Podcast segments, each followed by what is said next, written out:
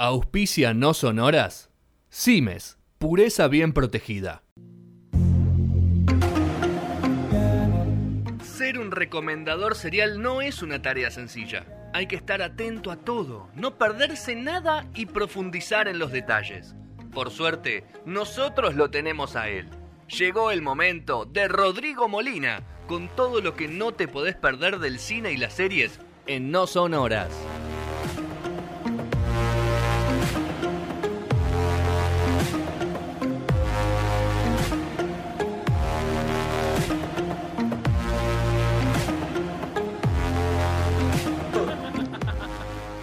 Bueno, eh, tercer bloque de No Sonora, Me gusta- segunda hora. Me gusta la dureza de él como Sí, profesor. sí, lo- se transformó, No, se está soy- transformando. soy un pandereta. 19.05 de este. mm, jue- viernes, perdón. ¡Oh! Uy, viernes 13 de agosto. sí. Hoy se cumple 7 años de una de las noches más felices de mi vida, que es el día de la Copa Libertadores, que vamos a ganar la Copa Libertadores, así que es un día para festejar. Y para festejar y todas esas cosas, un tipo que anda de fiesta a fiesta, el señor Rodrigo Molina. ¿Cómo estás, Rodrigo? ¿Cómo va? Bien, ¿vos te seguís cagando de risa del Arsenal o ya cortaste? No, nunca me estuve cagando de risa. Estaba mirá, haciendo que, mirá que el domingo juegan observaciones con el City, ¿eh? me, me pongo a cagar de risa dos horas. partido. ¿Eh? Mirá que el domingo juegan con el City ustedes, me pongo a cagar de risa dos horas Pero seguidas. vienen bien ellos. No contrataron a. Cuatro, cuatro nos hacen, ¿no? No, no contrataron a. Ah, el Cuti- a, el Cuti a Romero. Lautaro. No, todavía no está. ¿Todavía no? está- Están no está esperando vender a Kane. Están, claro, están esperando que Kane se vaya. La guita de Kane y con eso van a comprar la Lautaro. Ok. Pero la guita de Kane, hay que cuando la cobra. 150 palenques. Claro, tienen una joya ahí preciada. Pero bueno, ¿qué va a hacer?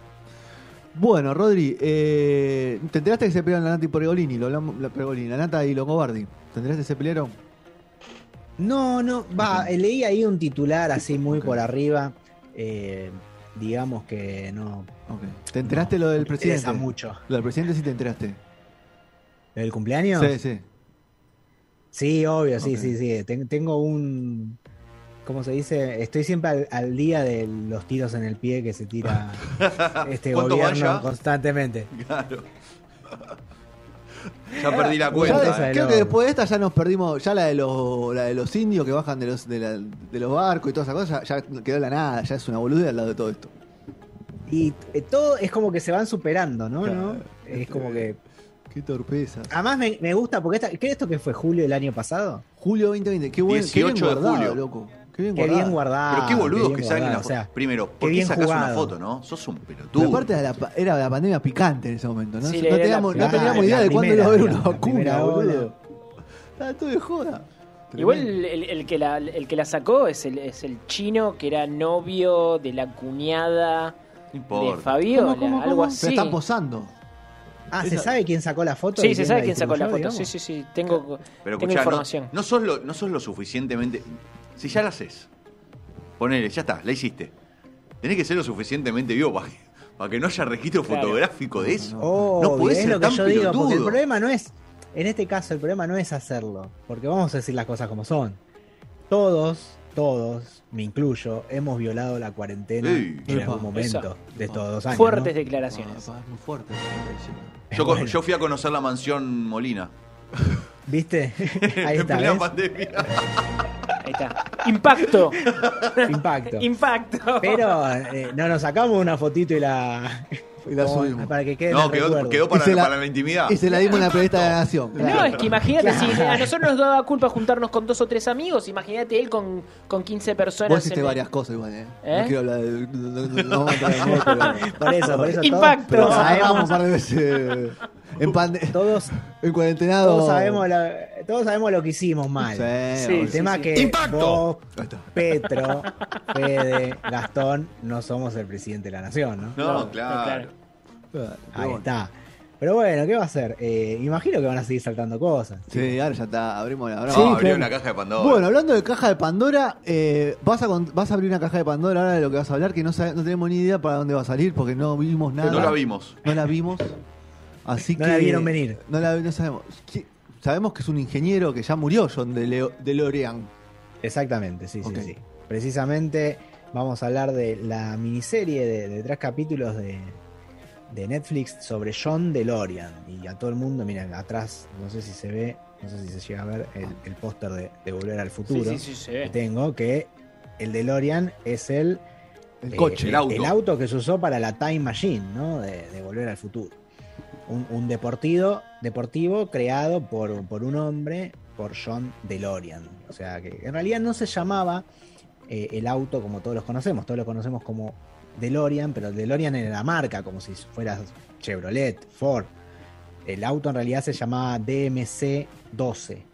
O sea, ese era el modelo del auto. Lo que pasa que como fue al final el único auto que hizo la fábrica DeLorean, digamos, eh, terminó conociéndose popularmente como el DeLorean. Y sobre todo después de Volver al Futuro, que en, la escena donde presentan la, la Time Machine, eh, eh, Marty le dice al Doc, básicamente, construiste una máquina del tiempo en un DeLorean. Y él le responde, si había que hacerlo, ¿por qué no hacerlo con estilo, no?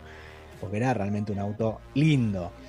Pero esta serie, esta miniserie que nos cuenta un poco la vida de John DeLorean y de todos sus quilombos que tuvo a lo largo de ella, eh, no prácticamente no vemos nada de Volver al Futuro. Acá si alguien quiere enterarse cómo llegó el DeLorean, el DMC-12 a la película, ni no, ni noticias. y no hace falta porque es lo suficientemente interesante el documental como para contarte la vida de este personaje un tanto excéntrico, un tanto ególatra, un tanto, bueno, muchas cosas que hacen que, que la vida sea realmente, tenga condimentos dignos de, de ver, ¿no? Pero digamos las Eh, cosas como son, o sea, si se está haciendo algo o hablando de este tipo, es porque su auto apareció en la película. Definitivamente, definitivamente su legado de alguna forma quedó ahí Tiene que ver con y, y- y los fans que hoy por hoy existen de los DeLorean, que hay muy pocos DeLorean en el mundo, tengo entendido que son menos de 3.000 eh, que hoy todavía existen, muchos de ellos en el Reino Unido, algunos otros. Pará, vos no te habías, no habías ido a una fiesta del futuro, ¿cómo era esa? Que habían traído un DeLorean. Bueno, acá en Argentina hay un DeLorean. Eso. Hay un DeLorean y sí, sí, sí, eh, existe un DeLorean que se alquila para... Estuvo en la primer Comic Con, si no me equivoco, también el DeLorean. Eh, o sea, hay uno aquí en Argentina, pero hay muchos en el Reino Unido y ahora les voy a contar por qué. Eh, básicamente DeLorean era un tipo que nació el, el 6 de enero del, del 25 en Detroit, Michigan. Ustedes saben que Detroit, Michigan es la cuna de la industria automotriz de los Estados Unidos. Y de repente, digamos, era bastante joven y tuvo, digamos, un par de golpes de suerte dentro de la- una compañía de autos, la, la General Motors. Y, em, ¿qué pasó? De repente terminó siendo el CEO, perdón, de la Ford Motor Company, me, me confundí. Em, terminó siendo el CEO, o sea, de repente de la nada apareció a ser como un hombre importante de la industria de los, eh, de, los autos en, Estados Unidos. Quizás la cuna de todos los de todos los modelos de autos que hoy se conocen en el mundo, que más, más mejor se conocen en el mundo, ¿no? O sea, era un tipo que de la nada, un, ingeniero que ahí más o menos, de repente se convierte en una figura muy, muy, muy importante eh, de- del mundo de los autos. Entonces, lo que decide básicamente es, en un momento, dice esto, ya llegué a lo, a lo mejor de lo mejor, voy a hacer mi propia fábrica de autos. Quiero construir mi propio auto. Entonces ahí nace, digamos, este sueño de crear su propia marca de autos y crear este deportivo, el DMC-12, mejor conocido por todos nosotros como el DeLorean. El DeLorean. El DeLorean, que es su apellido, básicamente él se llamaba John DeLorean. Es, es muy interesante todo cómo se va sucediendo. Vieron como estas historias de cuando alguien asciende muy rápido, eh, siempre hay como, podríamos decir, suspicacias, golpe de suerte, un poco de todo, inteligencia. Era un tipo que realmente siempre estaba decidido a, digamos, a destacarse, a subir, le gustaba mucho la plata, a quien no, ¿no? También. Pero bueno, el tema es cómo hacer para conseguirla. Hacerse esa Podríamos- plata, ¿no? Claro. Claro, viste. Digamos que, eh, como se dice, Eh, le gustaba la plata fácil también. era un tipo muy inteligente para hacer eso, para tener plata fácil. Y los escrúpulos, Bueno. me imagino, lo, lo- Y a veces los, los obviaba, ¿no? Lo dejaba a un lado. Los guardaba ahí ¿Viste cómo son estas acostado. cosas? La historia nos, nos va a contar de que, bueno, tuvo bastantes problemas eh, con la justicia eh, y con su propia fábrica de autos. Ustedes no sé si lo saben, eh, el, digamos, lo que hizo, digamos, su, su, su pico de popularidad en realidad en la industria de los automóviles fue cuando decidió en los 70, con el- en el medio de la crisis del, del petróleo, no sé si saben que en Estados Unidos los coches de por sí siempre fueron motores muy grandes, que necesitaban mucho, Mucho combustible. mucho combustible. Entonces hubo un momento que se les, se les ocurrió, digamos, en ese momento a él se le ocurre decir, bueno, voy a hacer un auto muy eh, económico, digamos, de ahí surge la idea del DeLorean. Pero antes de eso, él, su gran idea había sido de poner un auto chico, digamos, un auto barato, ponerle un motor gigante. Porque él creía que había un mercado ahí, que era de la gente que no podía comprarse un auto de súper alta gama con un supermotor. Pero ¿qué pasa si ese mismo motor se lo pones a un auto más chico? Entonces de repente descubrió todo un mercado de jóvenes queriendo comprar autos que no son tan caros con motores súper potentes. Entonces él ahí pega, pum, un, golpazo y ahí es cuando sube, ahí en la industria se, se vuelve el más grosso de todos. Y bueno, después con la crisis esta del petróleo es cuando decide, "Che, voy a inventar un auto de que sea... eh, gaste poco combustible y que sea deportivo. Bueno, ahí él vio una oportunidad. Ya tenía mucha guita, ya había ganado mucha guita. Y bueno, se abrió solo, y, por decirlo de una forma. Eh, para llegar al DeLorean, digamos, a este auto que, que todos conocemos, pasó por un montón de cosas, desde el proyecto, desde empezar a buscar inversionistas, como cualquier entrepreneur, digamos, como puede ser un Tesla, digamos, como pueden ser estas marcas que hoy por hoy conocemos y que arrancaron medio de la nada, ¿no? Eh, y bueno, era, podríamos decir que era una especie de, de Elon Musk de la época, sin tanto, digamos, sin tanta Exposición. sapiencia científica, ¿no? Era como, era un poco más terrenal todo el asunto. Él quería hacer su propio auto y listo. Cuenta, Rodri, Pero la, la, la docuserie cuenta el- cómo terminó el- su auto en la película de Volver al Futuro o eso queda para.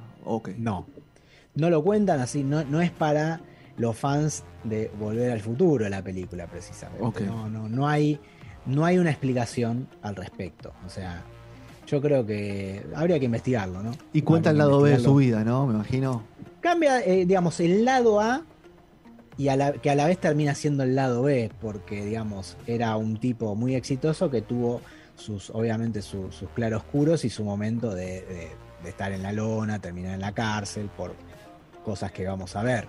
Y bueno, o sea, todo eso fue un, según dicen, fue como el primer juicio mediático que hubo en los Estados Unidos antes del de O.J. Simpson, ¿no? Que es como el, el pináculo de, de ese- de esa clase de juicios. ¿no? Pasado, de, pasado de. pa- pasado de, de, de- de- todo. de- de mediático ese juicio, Claro. ¿no? Claro, se pasó de mediático. Bueno, cuestión es que cuando él, eh, digamos, quiere, se lanza con esto de, de querer tener su propia marca de autos, consigue inversionistas, pero no consigue un lugar de donde construir la fábrica, entonces logra que el Reino Unido eh, le financie una fábrica, o mejor dicho, le regale de alguna forma la fábrica en Irlanda del Norte, en Belfast, un lugar donde hay muy, poca, muy poco trabajo eh, durante los años 80 y que eh, básicamente estaban con ganas de crear trabajo de verdad, ¿no? Y bueno, el medio que se aprovecha de toda esa situación y logra instalar ahí la fábrica, que va a tener un montón de condimentos y quilombos del, del- del estilo de me gasté toda la guita, no sé dónde está.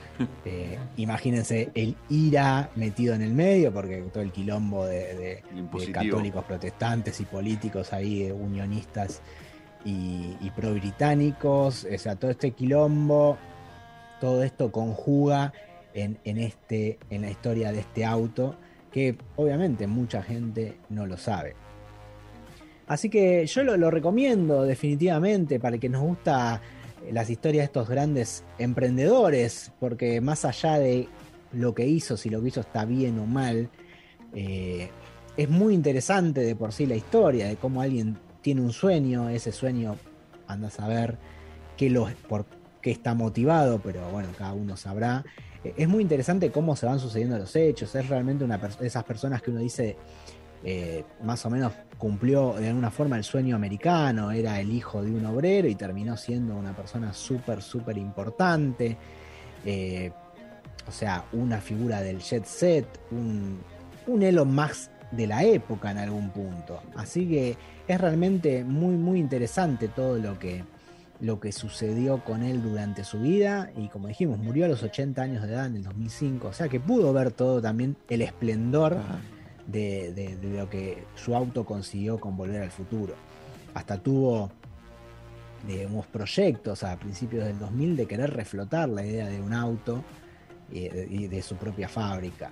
O sea Ya que con el nombre de la marca, creo que que, habrá hasta hecho el final de sus días Habrá explotado eh, la marca a morir en, merchandising, en marketing, en todas esas cosas. Rodri, imagino que habrá hecho bastante O sea, no- no queda muy claro, no queda muy claro en el documental.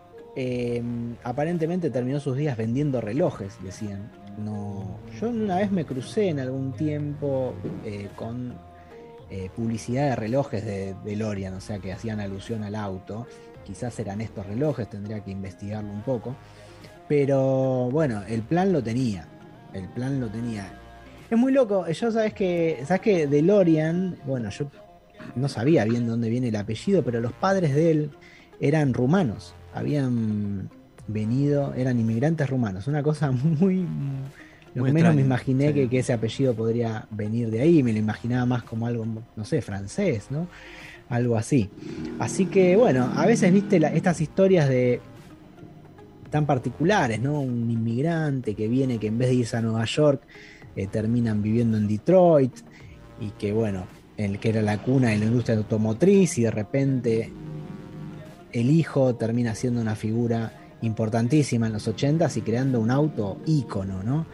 Que más allá de que uno sepa o no quién fue DeLorean, qué hizo DeLorean, el auto está y es uno de los autos más reconocibles del mundo.